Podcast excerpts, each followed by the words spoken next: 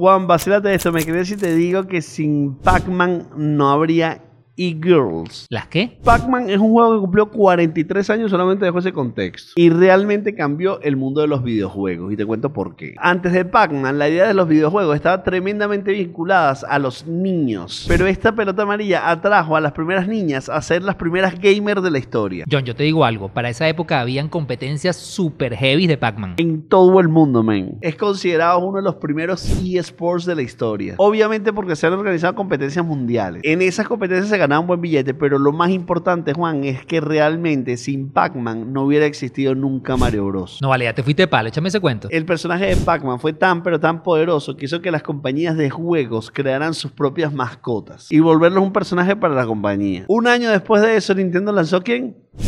Mario. No vale, John, me explotó la cabeza y me explotó la nostalgia. Ahora quiero jugar Mario 1. A ver si logro repetir ese truquito de las vías ilimitadas. Juan, más bien, ¿y si lanzamos un vacilate de esto en e-games? Se viene, se viene.